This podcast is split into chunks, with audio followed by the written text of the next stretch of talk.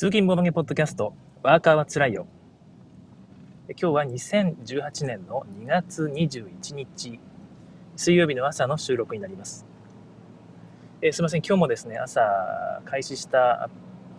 ライブのですね、配信の方があんまり聞こえてなんかあんまりというか、どうも届いてないということでコメントいただきまして、えー、再収録という形にしています。ひょっとしてその、あんまり早い段階でえポッドキャストのね、えー、というか G キャストか、G キャストのスタートをして、えその後、えー、いつもですね、10分間ぐらい放置するんですね。またスタートボタンを押さずに。で、みんなに告知とかした状態で待機して、まあ、ここら辺かなと思ったタイミングでスタートボタンを押しているんですけども、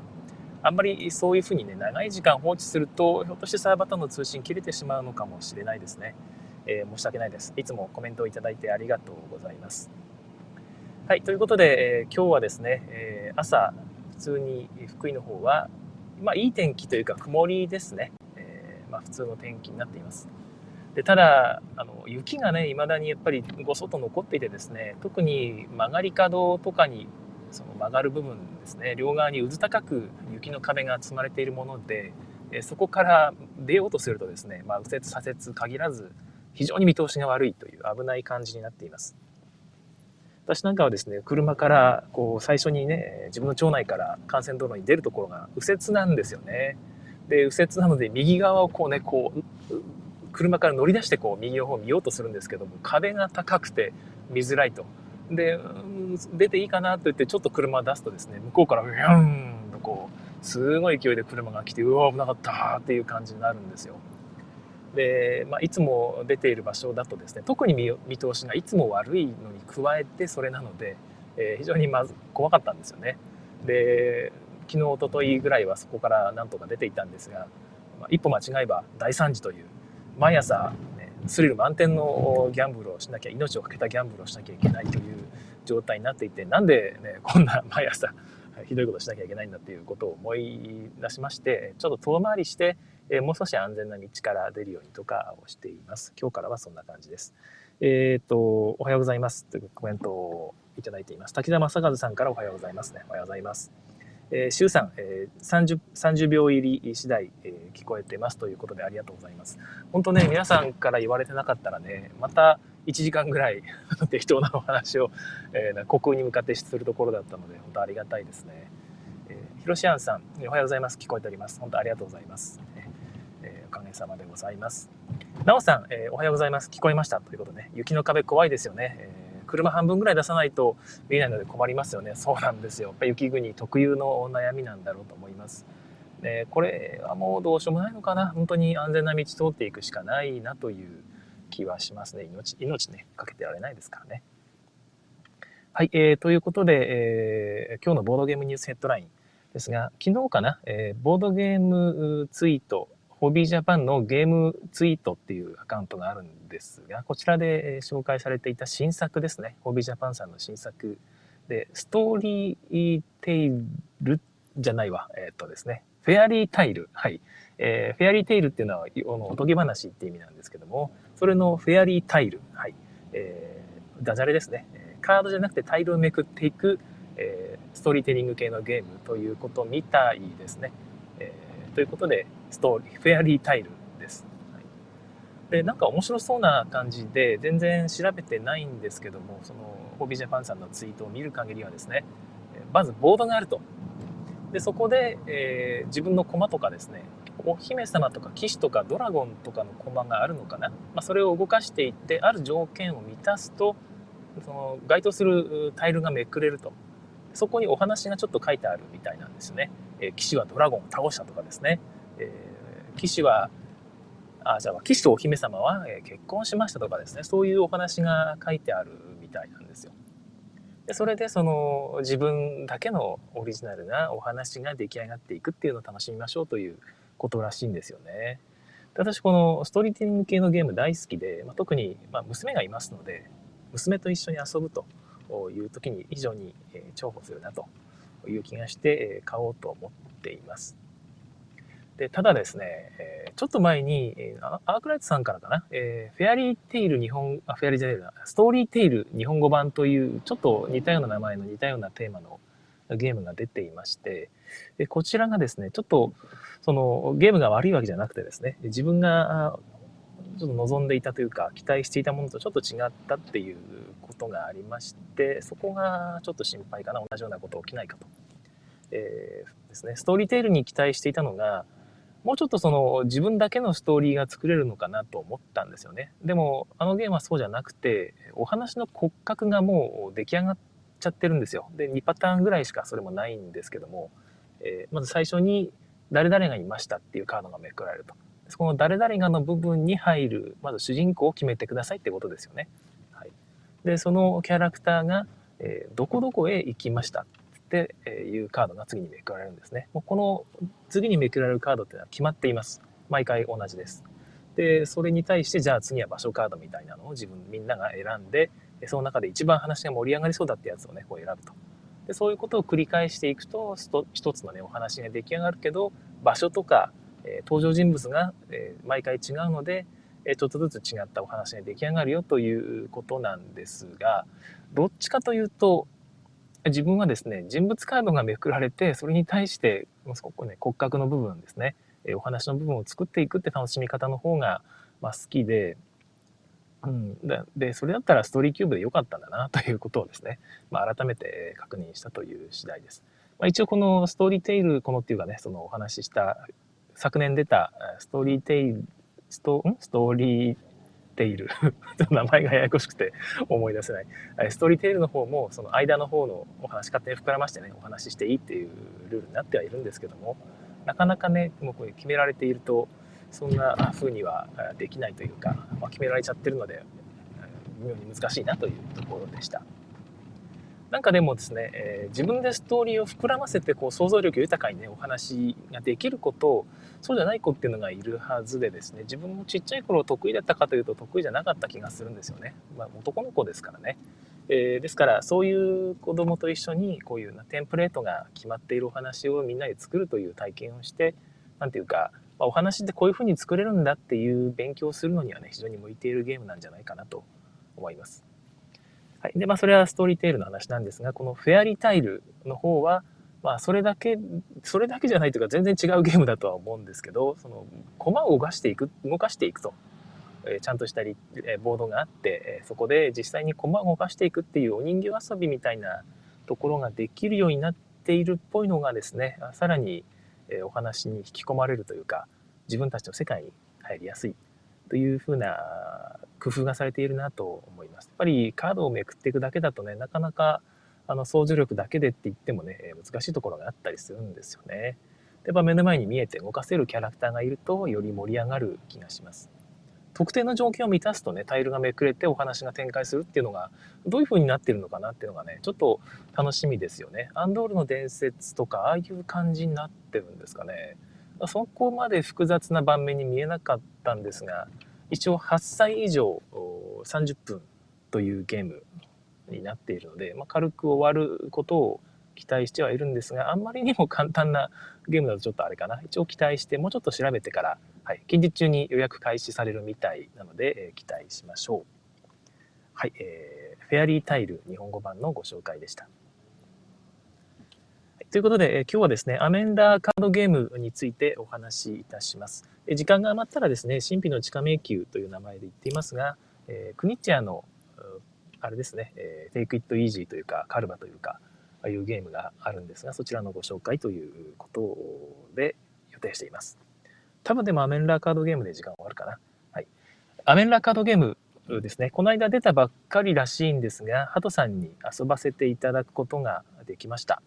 えー、結果から言うと非常に気に入ったというかですね、ああ、これ面白いなと思ったんですが、まあ、マニアックなゲームだなという、え気も同時にしまして、万人受けするかと言われたら、ちょっとややこしい気はするなというところですね。うん。で、元ネタになったですね、アメン、アメンラーですかね。アメンラーのボードゲーム版ですよね。ボードゲーム版の方をですね、遊んだことがなくて、それの対比ができないのがちょっと残念なんですけども、さっとその概要をですね、ボードゲームメモさんで見たところ、基本的には押し出し競りがあると。で、えー、その押し出し競りで複数の複数のそのセール対象があるんですよね。多分そのプレイヤー人数分ぐらいのなんかそのカードみたいなタイルとかですね、土地みたいなのが出て、それをみんなで競り合うと。自分はじゃあこの A、B、C、D のうち A を競りますよという、もらいますよということで、そこで値段をつけるみたいなんですよね。これは3金だと。そしたら他の人が、あ、じゃあ自分は B を1金でもらうわと。で、3番目の人がですね、じゃあ自分 C を1金でもらうわ。えー、4番目の人が、じゃあ、じゃあ自分は空いてるから D を1金でもらうよってってね、綺麗に収まれば、最初の人だけ3金払ってですね、他の人は1金ずつでこう変えてしまうという状況になると思うんですけども、なかなかそうはならないと。やっぱりカードにばらつきが多分あるんですね。そういう風になるようになってるんでしょうね。いやいやいや、このカードを1金でかわすわけにいかないでしょ。ということで、他の人が、えー、他のその、ね、置いているね、2番目の人が置いてある駒を取り除いてですね、代わりに自分の駒をこう置いて追い出すという、でより高い価格をつけるんですよね。でそんな感じでこうみんなで競り合っていって、まあ、どっかで、まあ、綺麗にこう値段がバランスするということなんですが多分その最後に残された人はある程度安い金額ね、えー、で買えるんじゃないかなというようなバランスになっているはずです。追い出してりと言われているんですけどもこれってあれですよねあの僕アメンラボードゲームやったことないから知らなかったんですけどこの間説明したホームステッターズの追い出し競りの部分そのままなんですよね。っていうのもえーと、その金額のセルトラックが各場所にあるらしいんですがそれが金額が飛び飛びになってるらしいんですよね。345791215みたいな感じで少しずつ上がっていくそういうトラック構成になっているっていうのがホームステッターズで僕は新鮮で面白かったんですがもともとアメンラのボードゲームの方から来てるみたいですね。アメンラボードゲーム2003年と書いてあったので。はい。えー、ヒロシアンさん、アメンラーではボード上の区画を競りますねと書いてあります。なるほど、なるほど。えー、区画を競るということみたいです。で、それを聞いて、えー、アメンラーすごくやってみたいなと 思いましたけども、とりあえず今回遊んだのはそのカードゲーム版ということです。で、追い出し競りと、その後のですね、えー、神々への捧げ物で競るという2段階の競りになっています。でそこの最初のですねその追い出してりのところでお金を使いすぎてしまうとその後の捧げ物で、えー、捧げ物がしづらくなるという部分なんですね。はい、でそのところのちょっとジレンマを楽しむという部分があるんですがまあ2回競りを楽しめるというで捧げ物は握り競りになっていますみんなが各自握り込んでせーのでオープンっていう形ですよね、えー、その部分を、えー、どこまで楽しめるかということではまさに競りゲーム競りを存分に楽しんでくれというゲームだと思います。私はかなり好きですね。で、アメンラカードゲームで何をせるかというのは、多分アメンラをやったことがある方は、なるほどと思っていただけるんじゃないかと思うんですけども、え基本的にはピラミッドを競り合います。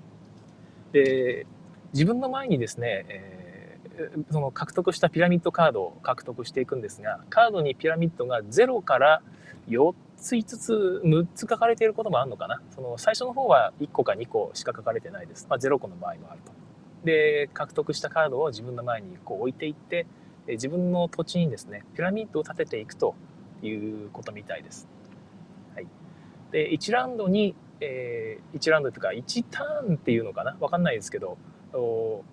まあ、1ラウンドに1枚獲得して3枚獲得するまでやると1フェーズが終わるとかってそんな感じなんだったかな、えー、とにかく3枚並べるんですよ、えー、並列に。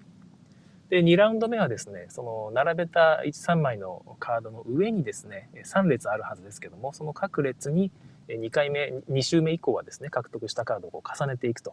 で2枚ずつになるで 3, 3周目はですねそれぞれ 3, 3枚ずつ3セット3列ですよねできるって状態でゲームが終わります。で各列にあるピラミッドの数数えるんですよね。で各列のカードの中で、えー、一番少ないピラミッドの数が自分の得点になるという感じです。で今言った計算方法ですねを各1周目2周目3周目ですねカードが1枚ずつ3列ある状態ここでまず一番各列の中で一番、えー、ピラミッドが少ないやつ探してそれが得点になる。だからなるべくこう平均して全部同じ数でピラミッドを立てたいところですね。それが一番効率がいいということです。で2周目も同じようにこうやっててまんべんなく立ててっていうことをやっていくのであの人はピラミッドいっぱい取りたいはずだとかですねここのラウンドでピラミッドいっぱい取らないとダメなはずだっていうのがなんとなく読めるんですよね。まあ、それがその競りの駆け引きに役立ってきます。そんな感じで得点化していくっていうのが、まあ、まあ、目的ですね。でそのためにカードを競り合うと。で、各ラウンドですね、まあ、プレイヤー人数分のピラミッドカードが出ます。で、0個のカードが、ピラミッドが書いてあるカードを獲得することもあると先ほど言いましたけども、その全く何も書いてないわけじゃなくてですね、このラウンドの収入がこのラウンド終わった時ですね、3枚獲得、ラウンドというかフェーズっていうのかな、ちょっとすいません。用語を忘れましたけど、3枚獲得して1フェーズ終わり。3枚また3枚獲得して2フェーズ目終わり3フェーズ目やって終わりっていう形なんですがその1フェーズ目の終了の時に収入がもらえるその収入の額ですね。それが書いてあるカードがあったりします。でもう一個はですね、えアンクっていう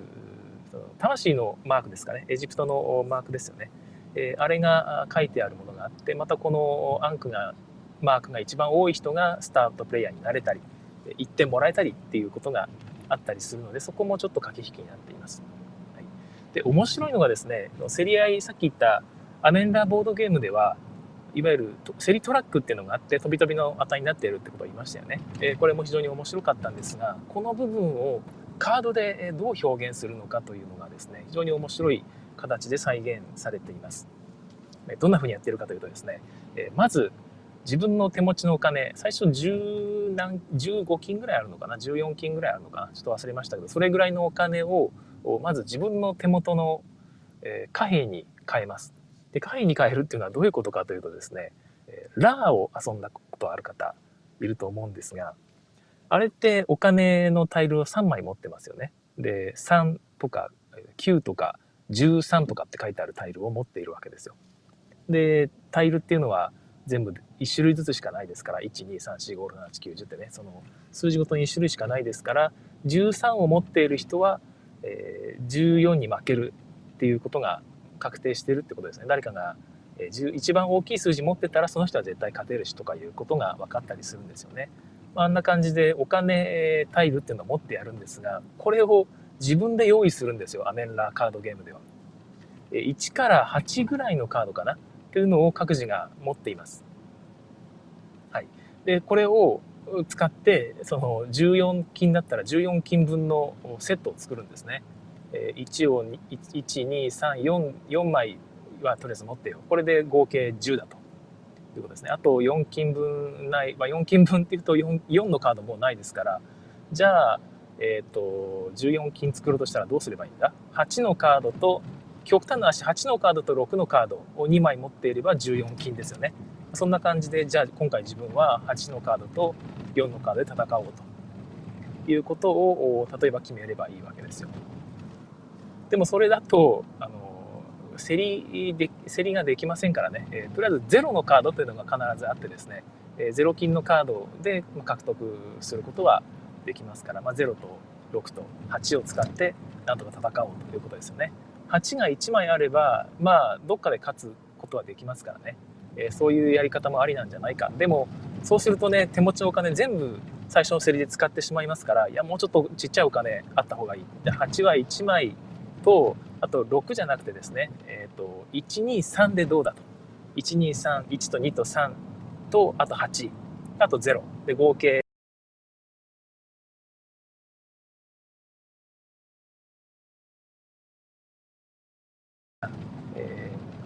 その競りに使う貨幣ですね。お金のカードっていうのを用意して、えー、せーので一斉に公開します。で公開したカードを見てですねああいつはあのカードを持ってるんだ。7のカード持ってるんだ。8のカード持ってるの俺だけだ。やった。今回は欲しいやつは絶対買えると。いうことが分かったりですね、まあ、一喜一憂した状態で、えー、まあ、最初のラウンドを開始するということになります。で、8持ってるからといってですね、ただね、えー、うひょひょとして簡単に使ってしまうと、それは脅しとしての効果がなくなってしまうんですよね。だから相手のより安いカードを早めに使わせてしまって、あ安いカードというか高いカードっていうのを早めに使わせてしまって、で、悠々とね、え、自分は8を残しながら、え相手にね7とか6を使う機会を与えないともしくは使わせてしまうとねいうようなコントロールもできますから、えー、その辺が非常に楽しいですよね。はい。まあ、そんな感じでうまい、えー、熱い駆け引き、本当にガッチガチでしたね、この間やった時は。みんなゲーマーですから、えー、もう本当に読み合うんですよ。で、一回このカードを置くというだけの行為に、めちゃくちゃこう、痺れるというか、じんじんくるような駆け引きをして、えー、その競りのフェーズが終わるんですが、その後もですね、まだちょっとあってですね、えー、残った手元の、ね、資金カードがあるじゃないですか。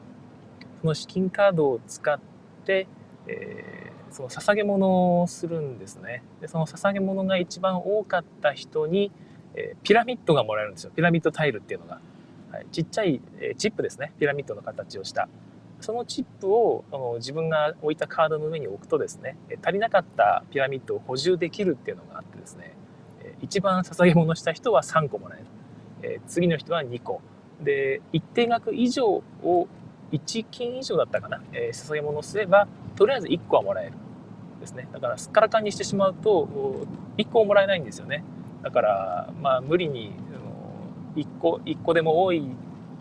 ピラミッドが1個でも多いようなカードを獲得するために無理してお金を全部使い切るよりは、えー、まあ、別に1金ぐらい残しておいて、捧げ物で1個ピラミッド取った方がいい。でもしくは、全然ピラミッドついてないカードであってもですねそれをゼロ金で落とせれるんなら残ったカードをね全額捧げ物に突っ込んでそこでピラミッド3個もらった方がいいんじゃないかというような、え計算も成り立ったりするんですよね。でこの辺の駆け引きがまあ面白いけど難しいなという、え難しいですね。読み切れないですよね。そこまで計算できない。どっちがいいんだっていうのをずっと考えてた気がします。面白かったですけどもね、えー、その辺がまたなんか熱い、えー、競りでございました。でアメンラカードゲームはまだ日本に入ってきてないのかな？多分。あでもボードゲーマーさんで売ってるってことは買えるんですかね。日本語訳もついてるのかな？3000円以上する3500円とかするっぽいので送料込みで4000円いっちゃいますかね、えー、ま欲しい方ぜひ買った方がいいなと思います。で私はなんかそうそのメーカーがなんか僕はあんま聞いたことがないメーカーだったんでちょっと日本に入ってこないのかなあんまり。で私でもこのゲーム遊んででアメンラーのボードゲーム版ですね、えー、説明読んでですねアメンラーの方がやりたくなりましたね。えー、カードゲーム版はやっぱりちょっと抽象化されてるのでちょっと最初とっつきづらいんですよね。えー、収入その後まあみんなで収入があってですね次のラウンドの準備っていうのが入るんですがフェーズが終わった時ですね。フェーズが終わった時に収入があると。でその収入に応じて自分の持ち金トラックみたいなやつがボードの裏に書かれているのでそこでこう管理してですねそのお金自分の持っているお金をもう一回またさっきの要領で手札のお金に一回換金するんですよねでこの辺の仕組みがですねちょっとちょっと分かりづらいというか最初ピンとこないですね今持っている手札に持っているお金とえー、その自分の得点トラックであるところの収入じゃなくて、えー、持ち金トラックですかね。持ち金トラックの関連が一瞬分かんないんですよね。減ったり増えたりするということなんですがまあ両替してるんだということが分かればなんとなく分かってくるかなと思います。はい、アメンダーカードゲーム、まあ、こんな感じで、えー、非常に面白い競りゲームだし追い出し競りという非常に僕が大好きな競りを手軽に楽しめるということで、えー、まあ、おすすめです。まあ、国内で扱っているところがあるうちに買ってしまった方がいいかもしれません。和訳付きでね、手に入るうちにね。えー、僕も買おうかな。この後、ボードゲーマーさんに注文しようかな。えー、って言ってる間に誰かに買われてしまうんでしょうか。ちょっとわからないんですけども。まあ、早めにゲットすることをお勧めしておきます。はい、えー、いい時間になりましたね。え、この後、えー、神秘の地下迷宮についてお話ししようかなと思ったんですが、えー、なかなかそういうわけにもいかないぐらいお話できましたね。えー、よかった。あんまりね、一気に、えー、話題とかも使ってしまうと、ポッドキャストの方も長続きしませんしね。はい、なんかですね、えーと、せっかくなのでちょっとお話ししますけども、このポッドキャストは、まあ、気軽に続けていきたいと思っているんですけども、やっぱりネタ切れにちょっと最近なりつつあります。なんとなくその次に何話そうかなっていうのを毎晩ね考えているんですけども。いやでもあれもそんなに濃い話できそうにないしなとかですね、えー、まあ適当でもいいやっても思う時もあるんですけども。あんまり適当な話ばっかりしててもね聞いてる方もつまんないでしょうし。なんかこういうテーマで聞きたいとかですね、まあ、このゲームの話が聞きたいとかいう話がありましたらですね、ぜひ、えー、タグを使ってお知らせください。まあ、タグにいちいちね、返信したりすると、まあ、書く方も結構なんか気疲れしちゃうこともあるかもしれないので、いちいち反応はしません。その見てですね、ああ、なんか面白そうと思ったら、えー、私の方でそれをもとにね、なんかお話をしたりすることもあるかもしれません。はい。えー、なんかいいテーマがなんかないかなと思うんですよね。今考えているのが、即興でボードゲームを考えようというような、えことですね。日常に潜んでいるボードゲームのネタっていうのは結構いっぱいあると思うんですよね。だからそういうのをこう見て、なんかその適当に上げてですね、えー、日常でこういうことってあるじゃないですか、あれってゲームになりますよねみたいなことをお話ししながら、じゃあどういうゲームにするのかっていうのを、ね、即興で考えていくという。意外とそういうのも私得意なので あのなんか面白いゲームが出来上がったら実際に作ってみてもいいですよね。まあ、そういうことをやっていってもいいかなと思います。あ、てはい、えっ、ー、と、ヒロシアンさんからですね、アメンダーカードゲームは 10days ゲームズさんから発売されてるんですね。じゃあ全然なくなるとか心配しなくて良さそうですね。はい。えじゃあ、あの、東京の方は会社帰りに 10days ゲームズさんによってね、買うのも良いし、えー、通販で買いたい方は通販で買うというのも良さそうですね。いやー、これはありがたいですね。ちょっとその、なくなっちゃうと嫌だから買おうかなとかちょっと思っていたんですけども、そこまで急がなくていいのかな。はい。さすがテンデーズゲームズさんです。日本語版ってわけではないんでしょうかね。どうなんだろう。日本語版じゃないとなるとそこまで大量にないかもしれないな。やっぱり早めに買った方がいいかも。はい。なかなかね、ボードゲームを獲得するのも大変ですね。あいや、ボードゲームを獲得するゲームっていうのはやっぱり欲しいですね。昔ボードゲームギークゲームっていうのがあったりしましたけども、ボードゲームを確保する、ちゃんとゲットするというのも一つのゲームですよね。うん。まあ近いうちにこの話もしてみたいと思います。はい、今日はいい時間になりましたので、この辺で終わりたいと思います。30分未満で終わるのがね、やっぱり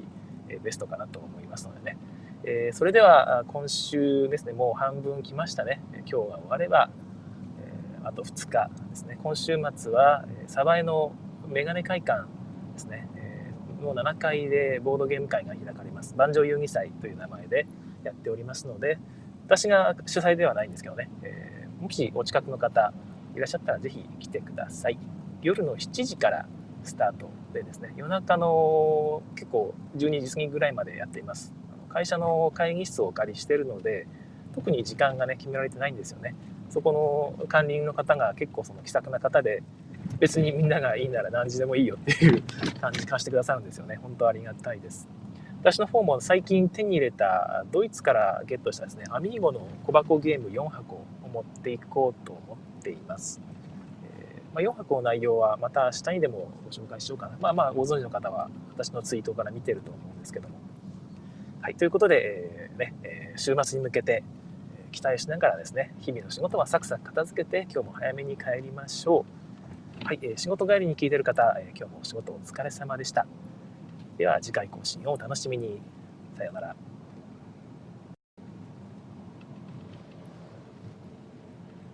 えー、ここからは、えー、おまけの時間になります。今、オンラインで聞いているくださっている方ですね。その方が途中で今私がブツッと切ってしまうと、途中にもかかわらず切れてしまうということらしくてですね、遅れが考慮されてないんですよね。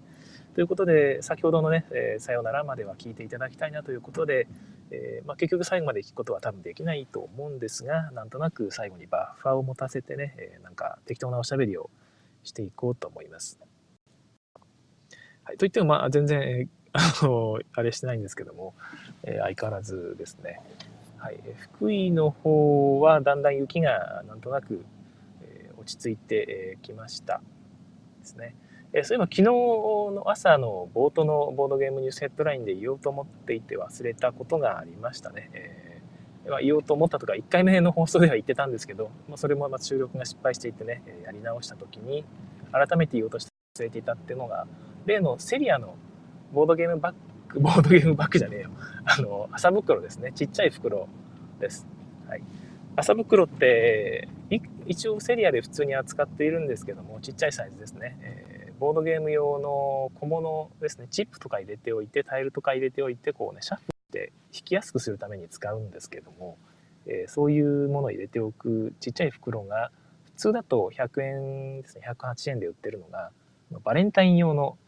パッケージングとしてですね、もっとシンプルで、なんていうか飾り気がなくて、飾り気がないというか、あの、ちょっと品質は落ちるし、薄いんだけど、小袋が3袋入っていて108円というですね、リーズナブルなものが売られていて、えー、まあ、多分バレンタイン期間用に用意したものなので、もう今入荷した分がなくなったらしばらく入荷しない可能性がちょっとあるのでですね、えー、もし気になる方はお早めにゲットしてみてください。私も2軒ぐらい回ってですね、ま、1軒目見たけどなかったと。2軒目行ったら6個あったので、ま、638袋ですよね。6個分買ってきました。全部ですね。見つけたら全部ゲットしろということで、えー、一応開けてみたんですが、まあ薄いなとは思いましたね。だから、例えばビー玉ですね、色付きのビー玉をこうそそっと入れて、そこから、えー、どの色を引くかわかんないぞ、ふふってやると、多分透けて見えちゃいます。ね、自分がどの色を引くかわかんないっていうことがなくなっちゃうというか、赤、赤色を引きたかったら、あ、その方にあるぞっていうことがね、外から見えてしまうので、そういうのを引くのにはちょっと適してないですが、まあ、普通にタイルとかぐらいだったらね、色が濃いタイルで、えー、そんなに赤、青とか目立たないようなものであれば大丈夫じゃないかなと思います。まあ、引くときにね、ちょっと目つぶって引けばいいだけの話ですしね。はい。えー、そんな感じで使えると思います。で、一つ一つの袋はだいぶちっちゃいです。丸ごと、大人の手が丸ごと1個入るか入らないかぐらいですね。多分入らない感じがします。だから指先でこうちょっとつまんで取るぐらいなので、タイルの数としては、まあ、10枚前後がマックスじゃないかなと思いますね。だからそんなにたくさんのタイルをごそっと入れといて、こうシャッフルして引くようにはなってない。まあ、10枚っていうのも少なすぎるか。20枚ぐらいは入るかもしれないんですが、まあ、その綺麗にシャッフルして、えー、再度引くという用途に使うなら、それぐらいの数に使えるかなと思います。はい。えー、だから、なんかこれまでは、こんだけのタイルのためにね、袋用意するのもめんどくさいし、まあ、別にね、え裏向きに全部並べて置いとけばいいだけだからいいやって思っていたようなものでも、その袋を使った、えー、プレイができるっていう意味ではいいんじゃないかなと思いますね。私も結局合計18袋買ってしまいましたけど、そんなに使うのかな？あの、ジップ袋の代わりに使うぐらいでもいいかもしれないですよね。はい。えそんな感じでございます。えー、周さんですね、都内のセリアの無地麻袋3枚入りはもう6軒回ってもダメでしたということで、わあ、それは残念ですね。なんとかなんないんですかね。セリアさんに聞いてみてもいいかもしれないですよね。本社ですね。あと都内でどこがあるんでしょうかということを結構聞くと教えてくれたりもしますので、セリアって結構あの在庫管理してるんですよね。だからあの各店舗の在庫とかも多分一元管理されてるような感じがするので聞いたら教えてくれるかもしれません。はい。えなくなる前にということみたいですがもうなくなってしまったら本当ごめんなさい。早めにゲットしてくださいね。それでは今日はここまでにしたいと思います。今日も聞いてくださいましてありがとうございます。え皆さんいつもありがとうございます。それではさようなら。